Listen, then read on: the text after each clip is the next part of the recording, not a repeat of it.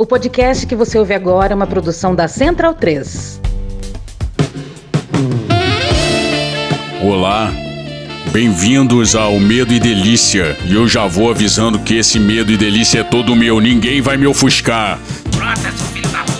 Não tá acontecendo nada, é o carteiro. Já vou, seu carteiro. Eu sei que vocês me adoram, vocês me desejam loucamente, que vocês morrem de saudade de quando eu mandava aquele beijo molhado no períneo. Loucura. Eu sei que vocês não conseguem mais ouvir essa música sem lembrar desse moreno sensual aqui. E é por isso que a partir de agora, lá na loja do Medo e Delírio, tem uma estampa que é só minha, mas que pode ser sua também, assim como eu. Uma estampa para você comprar e a gente se deitar juntinho toda noite agarradinhos. É estampa medo e delícia. Tem camisa, tem caneca, tem coisa mais sensual do que uma caneca. Tem uma eco bag, que é a coisa mais transante que você vai usar na sua vida. Então vai lá no loja.medoedelírio.com.br e olha, é uma das estampas mais bonitas da loja, hein? Um beijo para Júlia Nicolau Aju, artista por trás da estampa. E é claro, um beijo quente,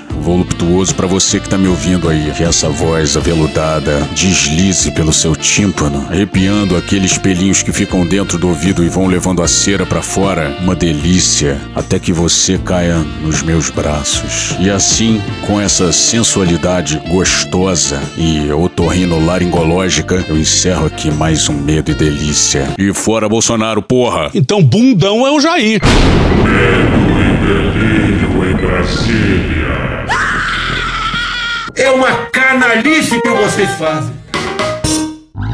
Olá, bem-vindos ao Medo e Delírio em Brasília com as últimas notícias dessa bad trip escrota em que a gente se meteu. Bom dia, boa tarde, boa noite.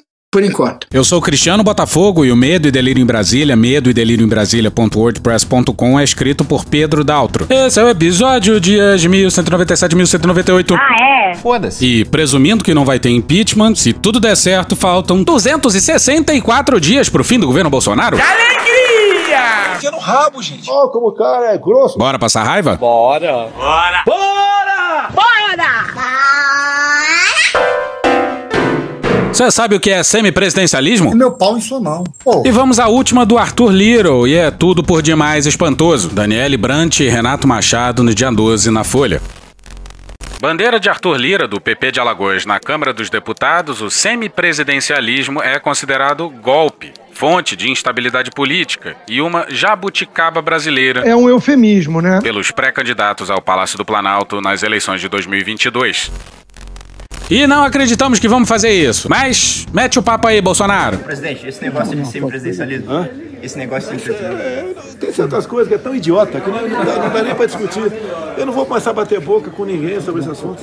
É coisa idiota, idiota. Essa fala aí é de novembro de 2021. E teve recado pro Arthur Little também. Agora eu falo que jogo dentro das quatro linhas. Quem sai fora, daí eu saio também. Daí eu sou obrigado a combater o cara fora das quatro linhas. Olha só. E o Ciro Gomes Esse Braga Neto. resumiu bem o absurdo. Abre aspas. É golpe, porque, na minha opinião, de professor de direito constitucional, parlamentarista que sou, fiz campanha pelo parlamentarismo, mas o plebiscito de 1993, em que quase 70% dos eleitores rejeitaram o parlamentarismo, transforma o presidencialismo em cláusula pétrea, fecha aspas, afirma. Abre aspas, nem sequer emenda é constitucionalmente tolerável, porque o poder constituinte originário, o povo, votou explícita e claramente por folgada maioria pelo presidencialismo. Pois é, se foi decidido em plebiscito, só deveria poder ser derrubado em plebiscito, certo? E sabe qual é a única coisa que os políticos defensores do semipresidencialismo nunca falam por aí? De plebiscito. Por que será? O presidente, eleito pelo voto direto, seria o chefe de Estado, comandante supremo das Forças Armadas e com o poder de dissolver a Câmara em caso de grave crise política e institucional. O presidente é o responsável por indicar o primeiro-ministro, que é quem governará de fato com o Conselho de Ministros.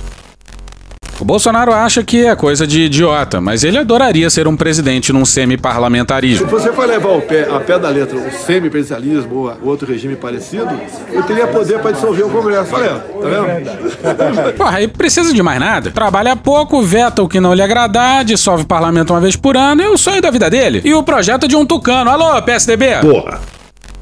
Na Câmara, a minuta de PEC do deputado Samuel Moreira, do PSDB de São Paulo, prevê que o primeiro-ministro seria escolhido preferencialmente entre os membros do Congresso, por voto da maioria absoluta dos parlamentares. O golpe tá aí. Pois é, quem mandaria de fato seria eleito por uma eleição indireta. É golpe. Pra caralho! Além disso, o plano de governo deve ser aprovado pelo Congresso. Ou seja, o semipresidencialismo dá ao Congresso mais poder do que ele tem hoje. E olha que o Congresso nunca teve tanto poder. Que loucura. Ciro Nogueira e Arthur Lira hoje comandam mais orçamento de investimento do que todo o governo federal junto. Eles já se imaginam vivendo num outro regime de governo diferente do que era quando o PT governava, que eles chamam de semipresidencialismo implantado. Não é preciso mais barganhar apoio em troca de um ministério, porque eles têm as emendas impositivas, eles têm o RP9 e têm o fundo partidário, ou seja, eles conseguem ficar na oposição ao governo. E eles estão achando pouco. Na avaliação do presidente da Câmara, o modelo é uma forma de, abre aspas, estabilizar mais o processo político dentro do Congresso Nacional. Fecha aspas. Vamos repetir sílaba a sílaba pra ficar mais claro. Ex, Dinheiro, tá, dinheiro, bi, dinheiro, li, dinheiro, da, dinheiro. Olá, eu gosto de dinheiro. E paramos um pouco e reflitamos. Quem capitaneia essa tentativa de mudar o sistema de poder é o filho do Bill de Lira, o chefe de um clã político de Alagoas. O filho do Bill fazia rachadinha no seu gabinete em Alagoas e agrediu a mulher. É Arthur Lira, o sujeito que comanda o obsceno orçamento secreto, que está a decidir uma questão de uma importância brutal. Não tem como não dar errado. Vai dar errado. O problema não é mudar a forma de governo, desde que isso seja feito com debate, de maneira transparente e sem atropelos à Constituição. Para a matéria não assinada no dia 6, no site da Câmara dos Deputados, intitulada Especialistas apoiam consulta popular para referendar eventual decisão sobre semipresidencialismo. A ideia de Lira é debater o tema nesse ano, para possível entrada em vigor a partir de 2030. Para isso, ele criou, em meados de março, um grupo de trabalho com prazo de 120 dias de atuação. Tá, pelo menos não seria de atropelo. Mas o Michel Miguel tá nesse grupo. Significa. Dia desses, esse grupo recebeu uns juristas na Câmara e Os três professores convidados para falar no grupo de trabalho da Câmara sobre a adoção do semipresidencialismo no Brasil defenderam, nessa quarta-feira, dia 6, a adoção de alguma espécie de consulta à população sobre a mudança. O professor de Direito Constitucional Daniel Sarmento, da Universidade do Estado do Rio de Janeiro, avaliou que um plebiscito antes da alteração é juridicamente obrigatório. O coordenador do grupo, deputado Samuel Moreira, do PSDB de São Paulo, disse que a questão não é constitucional e pode ser decidida pelo Congresso atual. Olha que legal. O cara meteu o quê? Um. Nem, nem, nem que não tem, nem que tem. E vamos a um jurista defensor do semipresidencialismo. Otávio Amorim Neto justificou a opção pelo semipresidencialismo, afirmando que o sistema soluciona o problema criado por presidentes que não são hábeis para formar uma maioria parlamentar. Pelo semipresidencialismo, o presidente eleito partilha o poder com um primeiro-ministro, que precisa ter o apoio do Congresso. Pois é, mas aí não vão aparecer primeiros ministros que também não vão ser hábeis para formar uma maioria parlamentar? Daniel Sarmento, da UERJ, citou, por outro lado, estudos segundo os quais o presidencialismo, com a formação de coalizões, que é o sistema atual do Brasil, funciona. E deu os exemplos dos governos Fernando Henrique Cardoso e Lula. De acordo com o professor de Direito Constitucional, por causa do grande número de partidos no país, há o risco de ingovernabilidade no semipresidencialismo, pela dificuldade na formação de maiorias. Exatamente. Ou seja, os governos poderiam ser derrubados em sequência. Além disso, poderia haver uma dissonância entre a orientação do presidente eleito e a do primeiro-ministro. Abre aspas, será que um presidente com a legitimidade auferida nas urnas, mas com muito menos poder, e, do outro lado, um governo de coloração ideológica oposta, será que isso ia ser tranquilo? Ia ser um convívio tranquilo com governabilidade? Fecha aspas, questionou. Não, não, não! O problema não é o presidente ou o primeiro-ministro, mas o sistema político. PT e PSDB tinham que ter andado colados, uma espécie de concertação, mas foi cada um para um lado e quem fez a festa foi o PMDB, o partido mais nacionalmente capitalizado, que sempre manteve os presidentes de refém. E daí isso evolui para Centrão, orçamento secreto e por aí vai. Muito resumidamente, mas é por aí. E tudo versa sobre ex, Dinheiro, tá, dinheiro, bi, dinheiro, li, dinheiro, da, dinheiro. de. Ou seja, Dinheiro! Para Amorim Neto, o Congresso vem ganhando protagonismo desde 2015, principalmente sobre a execução do orçamento. Abre aspas, independentemente de quem virá a ser eleito presidente em 2022, esse fortalecimento, principalmente no que diz respeito ao orçamento, dificilmente será revertido. Então, a questão é que esse poder mais forte tem que ter mais responsabilidade executiva e perante a nação. Fecha aspas, disse. E até Bolsonaro resolveu explicar isso e deixou claro que é uma rainha da Inglaterra. Bolsonaro acabou. Você não é presidente mais. Você não é presidente mais. E que apita menos que o Arthur Lira. Então eu convivo com o Partido de Centro. Agora, uma coisa importante, né?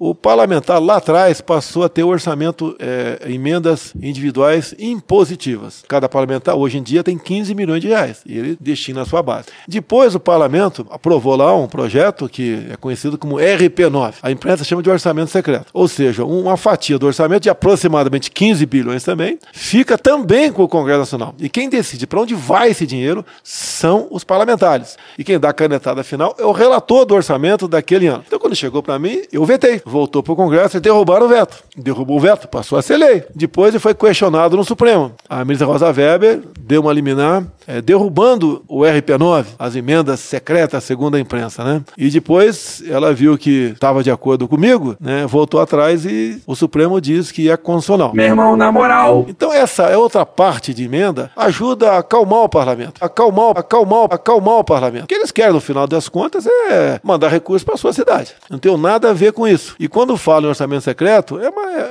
mau caráter, né? Mal, falta de caráter para da imprensa. O tempo todo infernizo a minha vida, porra! Porque é publicado no Diário Oficial da União. Eles têm acesso a tudo que é feito com esses aproximadamente 15 bilhões de reais. Gente que vive tanto na mentira que faz dela a sua verdade. Pois é, não há qualquer transparência. As poucas informações que sabemos vieram porque o STF assim obrigou. E sim, o STF voltou atrás e o espantoso orçamento secreto não foi definitivamente derrubado. Sabe como é que é? As instituições dormem furiosamente. Eu quero dormir, porra! Me chama de corrupto, porra! Como diz o Caetano. Tempo, tempo, tempo, tempo. És um dos deuses mais lindos. Voltemos para novembro de 2018, véspera do segundo turno. Agora quero deixar bem claro uma coisa, né? É só você fazer cocô dia sim, dia não, que melhora bastante. Até serve para a imprensa. A imprensa vem dizendo por aí que eu não terei governabilidade se não trocar ministérios com parlamentares. Eu gostaria que a imprensa tomasse conhecimento, atentasse para o artigo 85 da Constituição. É bem simples. Nesse momento aí, o Bolsonaro está com uma Constituição aberta à sua frente. E o artigo que ele vai ler está sublinhado em marca-texto. É, inclusive, por causa de um inciso do artigo 85, que a Dilma Rousseff foi caçada na questão das pedaladas. Os piores crimes da história. Hoje, no Discovery Channel. Diz aqui o artigo 85. São crimes de responsabilidade os atos do Presidente da República que atentem contra a, a, Constituição Federal, em especial contra o livre exercício do poder legislativo. Livre exercício do poder legislativo. A partir do momento que um Presidente da República, no caso do Mensalão, e o PT, hein? compra parlamentares para votar de acordo com o seu interesse, esse presidente está interferindo no livre exercício do poder legislativo. Então, qualquer um presidente que porventura distribua ministérios estatais ou diretorias de banco para conseguir apoio dentro do parlamento, ele está infringindo o artigo 85, inciso 2 da Constituição. Cala a boca, não perguntei nada. Por isso que eu sou escravo da Constituição, Constituição, Constituição. Para ler pipo de crack. A Constituição é a maior defesa que eu posso ter para o meu mandato. Isso daqui, ó, esse livrinho aqui. Sim, Bolsonaro jura defender essa Constituição aqui, ó. Temos ódio à ditadura, ódio e nojo. Mais do que escravo, eu sou realmente grato à Constituição, porque ela vai sim nos ajudar na governabilidade. Agora voltemos para 11 de abril de 2022, a famosa segunda-feira passada. E o Centrão, Ah, o Centrão. na Câmara, né, equivale a aproximadamente 300 deputados federais. Então, você aprovar qualquer coisa, em especial emenda à Constituição, passa por eles. Agora, o nosso relacionamento não é como no passado. Votaram num cara do Centrão. Alguns cargos, né, foi dado por partidos de centro. Sim, não vou negar isso aí. Confira comigo no replay. Qualquer um presidente que porventura distribua ministérios estatais ou diretorias de banco para conseguir apoio dentro do parlamento, ele está infringindo o artigo 85, inciso 2 da Constituição. Ah, bom. Agora, nós temos esses filtros todos nesses em qualquer órgão, né? Temos esses filtros todos para evitar qualquer desvio, qualquer problema que porventura venha a acontecer. Não mete essa. Os filtros são tão bons que o 04 é transão. que o 04 marcou uma reunião com empresários que lhe presentearam com um carro. Isso com a ajuda do gabinete presidencial. Foi solicitada é, pelo gabinete do presidente. E ainda tem Valdemar, Lira, Ciro Nogueira. Me chama de corrupto, porra. E quando o Bolsonaro diz ter entregado cargos, ele tá falando, entre outros, de FNDE, o mais novo antro de corrupção abastecido por orçamento secreto, criado por um general. Culpa é tua. Culpa é tua. Vou esquecer disso jamais. Não vou esquecer jamais. E quem diz isso é o seu ex-ministro da Educação. Quem vai me dar uma ordem dessa? Meu chefe. Ele falou: Só você fazer cocô dia sim, dia não. Ele falou: você vai ter que entregar o FNDE pro Centrão. Ah, o Centrão. Eu falei, presidente, não faça isso, eu preciso. Daí eu fiquei o quê? Tá Até no jornal documentado, eu fiquei adiando o máximo que eu podia, o máximo que eu podia, fiquei adiando. Fiquei adiando o máximo que eu podia. O máximo que eu podia, fiquei adiando. Fiquei adiando o máximo que eu podia. O máximo que eu podia, fiquei adiando. A penetração hoje. Que porra é essa? No meio do caminho tinha uma pedra. Tinha uma pedra no Acabou, meio do acabou, caminho. acabou. Já tá desvirtuando já. Por quê? Porque isso também dá para checar. Eu subi toda a governança, as regras do processo decisório do, FND, do FNDE. Quem tem, inclusive, fazer um, um conselho, um board decisório para o FNDE não ficar, o presidente do FNDE não se reportar só ao ministro da, Econo- da, da Educação, se reportar ao ministro da Economia e o da Casa Civil. Na época era o, era o, era o, o Braga Neto. Esse bosta braga que é um neto. Imagine, o FNDE teria que passar pelo crivo do Guedes. A economia tá bombando. E de um general na Casa Civil. Paradoxo, que chama isso aí. Tentei, eeles não, o, o Braga Neto não quis. Esse Braga Neto. Aí chegou o general Ramos com essa estratégia que eu considero muito equivocada de colocar o Centrão para dentro do governo. Confira comigo no replay. Aí chegou o general Ramos com essa estratégia que eu considero muito equivocada de colocar o Centrão para dentro do governo. Que delícia, cara! Acelera bem, acelera. Que delícia, cara! O Abraham culpa os generais.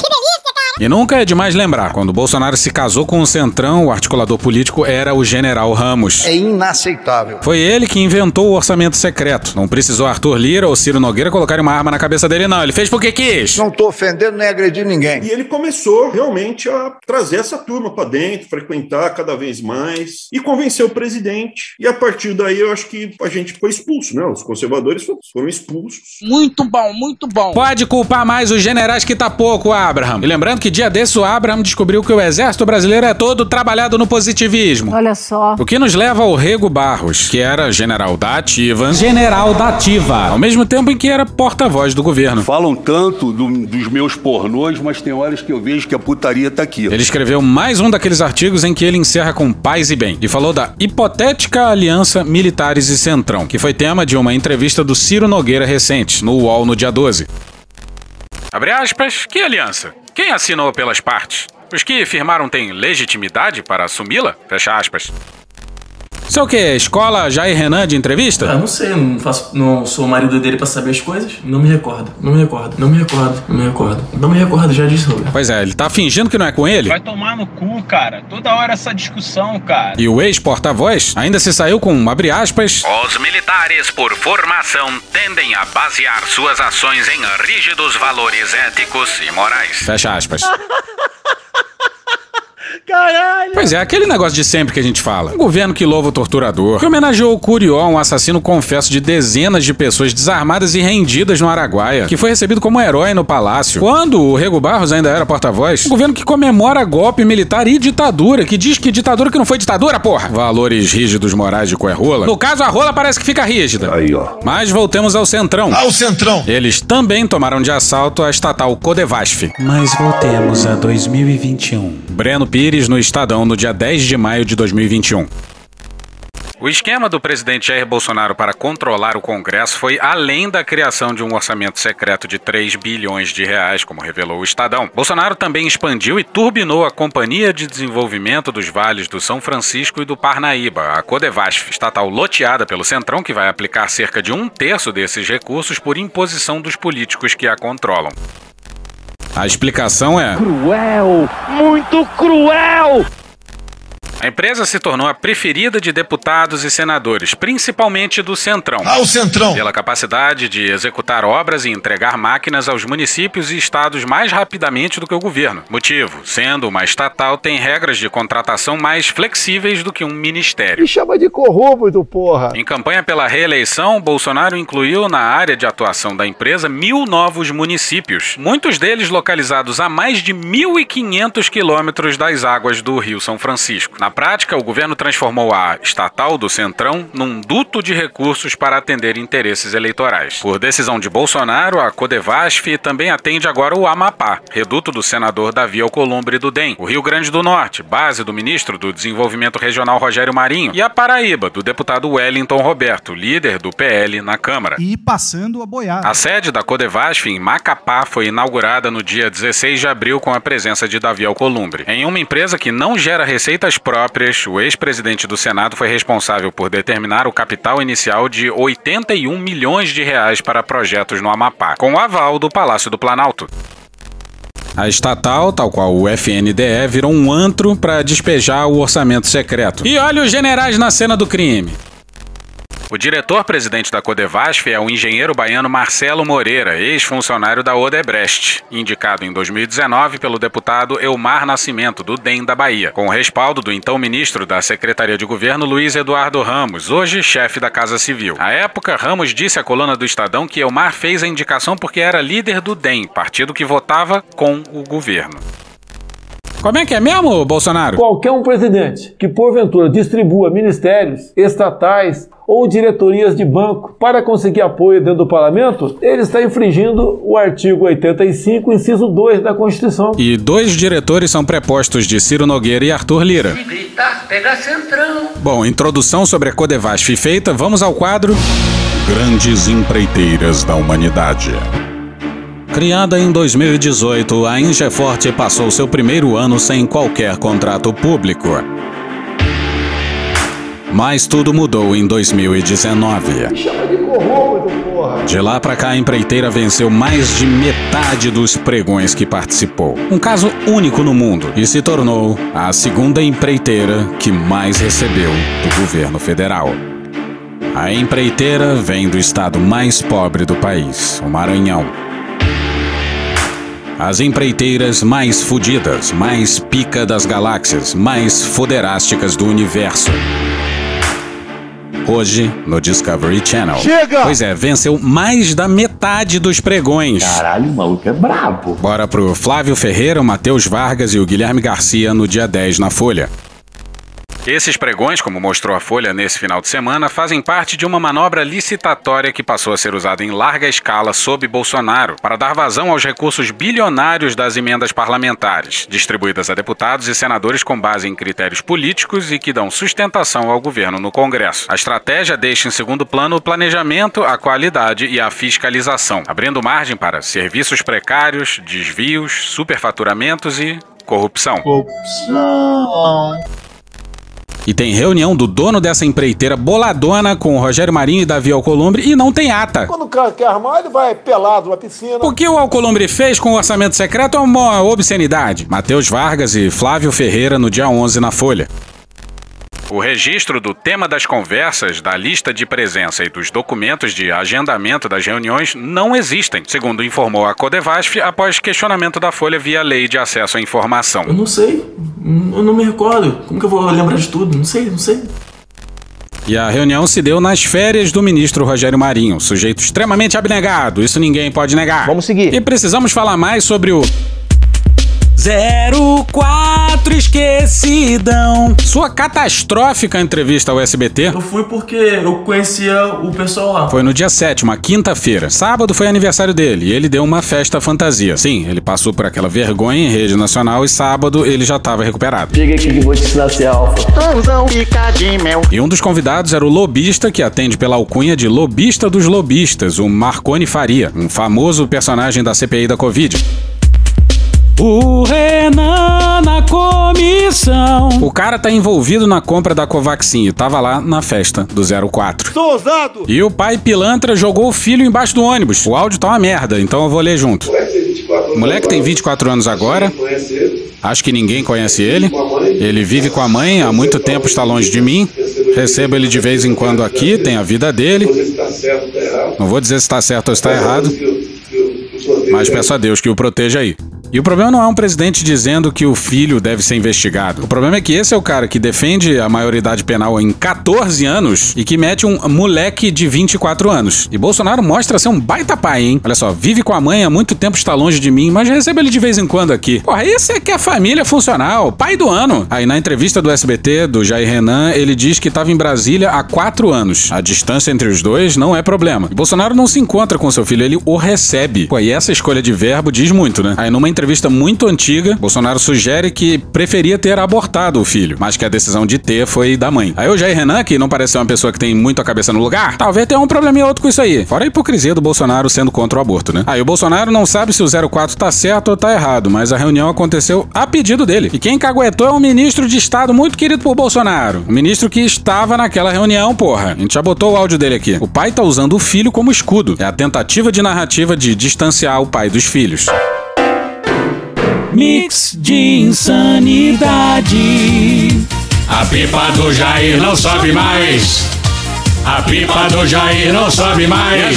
Ô Silvio, pode parar, pode parar. Após intensas deliberações internas, resolvemos não abordar essas compras das Forças Armadas que deram o que falar. Ei, Cristiano, fique aqui para receber o pagamento. Cala a boca.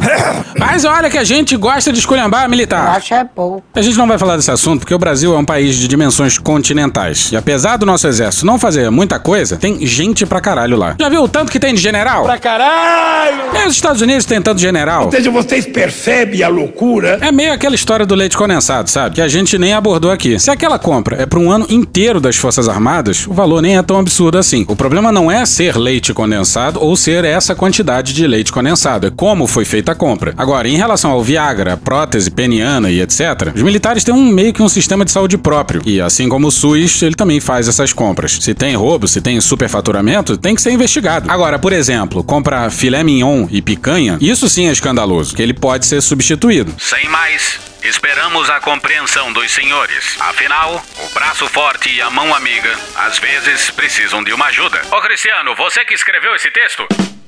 Mas passemos ao Paulo Guedes, que agora deu para fazer ameaças. Quero deixar uma palavra de ânimo aos senhores. Vamos atravessar essas crises da mesma forma que atravessamos a crise sanitária. Ouve o que tá falando? Uma palavra de ânimo. De alegria! Lembrando que esse governo cobrou um ágio macabro. No mínimo, mínimo, mínimo, mínimo, por baixíssimo, umas 100 mil pessoas que não deveriam ter morrido morreram. Inclusive gente afogada no seco lá em Manaus. Mas o que, que você vai fazer? Nada. O que, que você vai fazer? Nada. Caímos menos, voltamos mais rápido. Já estamos retomando o crescimento sustentável. Porque mantivemos estratégia de reformas.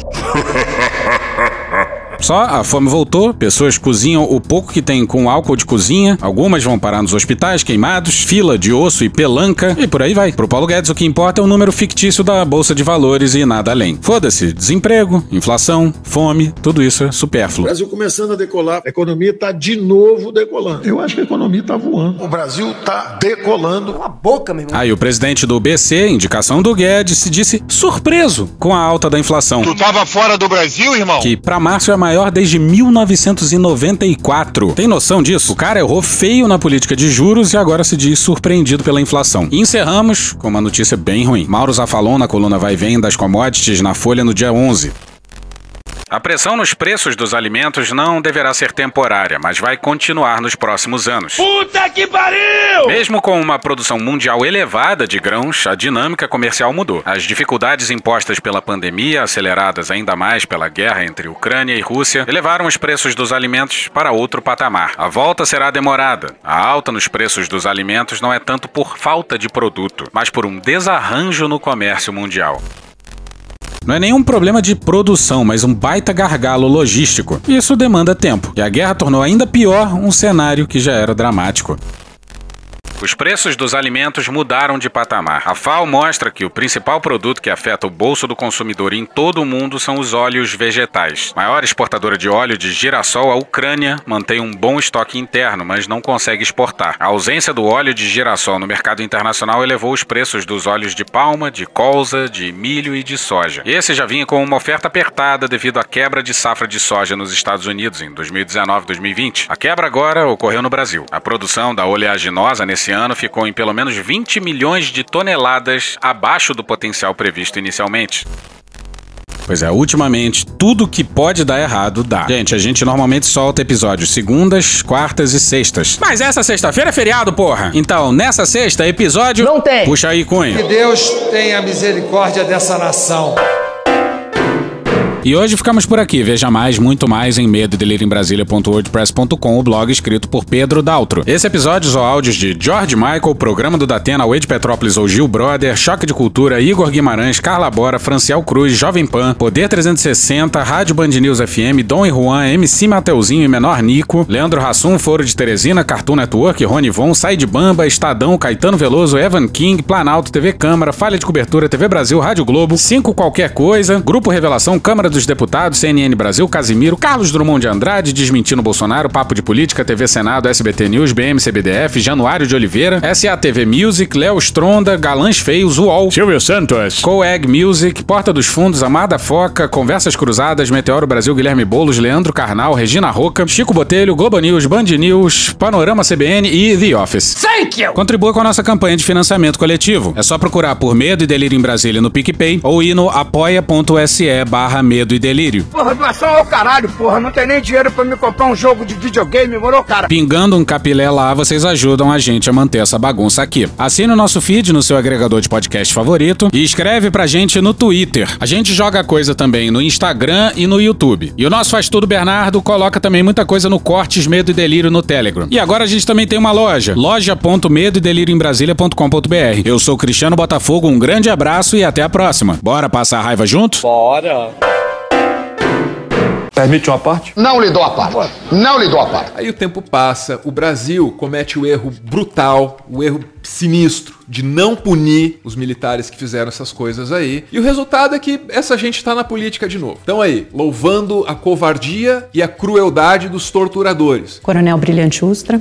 Meu herói. Um herói nacional. Porque covardia e crueldade são valores que eles cultuam. Pela memória do coronel Carlos Alberto Brilhante Ustra. Bolsonaro devia ter sido caçado quando exaltou em pleno Congresso Nacional a tortura de Dilma pelo brilhante Ustra. Nós não podemos repetir essa omissão com seu filhote Eduardo. Em nome das centenas de famílias brasileiras que tiveram seus parentes, seus filhos torturados, desaparecidos. Em nome da própria Miriam Leitão, em nome de Vladimir Herzog, de Stuart Angel, de Amelinha Teles, de Dilma Rousseff, do deputado Ivan Valente, do meu sogro Stan Zermeta. 2022 é o ano da gente colocar de volta na lata do lixo da história quem gosta de torturador, quem exalta torturador. Da gente gritar em alto e bom som: tortura nunca mais. Ditadura nunca mais. Bolsonaro nunca mais. Pela natureza da encarnação de Jesus e de sua morte sob tortura, todo e qualquer cristão nasce com a obrigação de ser inimigo da tortura e da violência. Eu também sou terrivelmente cristão. Eu sou favorável à tortura, tu sabe disso. Porque afinal, Jesus foi torturado e condenado à morte, de forma injusta. Eu sou católico. Todo corpo humano faz parte do corpo de Cristo, princípio teológico comungado por quase todas as expressões cristãs. Logo, qualquer tortura em um ser humano, independente da ação que ele tenha cometido, independente da sua orientação ideológica, é uma tortura no corpo de Cristo, que revive a cena daquele homem atado a uma coluna sendo chicoteado, coroado de espinhos e levando tabefes e cusparadas dos soldados. A tortura é oposta ao cristianismo. Elogiar a tortura é o gesto mais poderoso para dizer que eu sou inimigo de Cristo,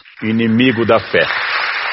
Puta que pariu. Porra. Porra. Porra. Porra. Putinha do poço. Problemas? Pornô. Pornô. Paralelepípedo de crack? Paralelepípedo de crack? Paralelepípedo de crack. Frente Putin. Frente Putin. Frente Putin. Presidente, por que sua esposa Michele recebeu 89 mil de Fabrício Queiroz? Parte terminal do aparelho digestivo. Pum. Que boldo bom. Agora, o governo tá indo bem. Eu não errei nenhuma. Eu não errei nenhuma.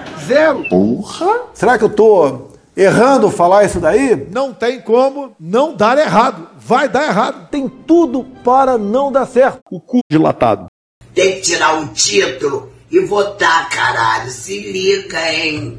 Te falam de democracia, você nunca vê resultado. Se dava pra algo mudar, já tinha mudado. Tu acha que não manda nada, tu fica com a cara magoada. Acha que tudo é piada, tudo que falaram é conto de fada. De dois em dois anos vem a nossa chance de mexer um pouco e influenciar. Não dá pra perder o momento de dizer o que a gente pensa. Tu sabe, tu pode tão pouco e o pouco que tem não vai desperdiçar. Então vai no TSE, tira o título pra tu votar. É só você entrar no site do Tribunal Superior Eleitoral, que é tse.jus.br.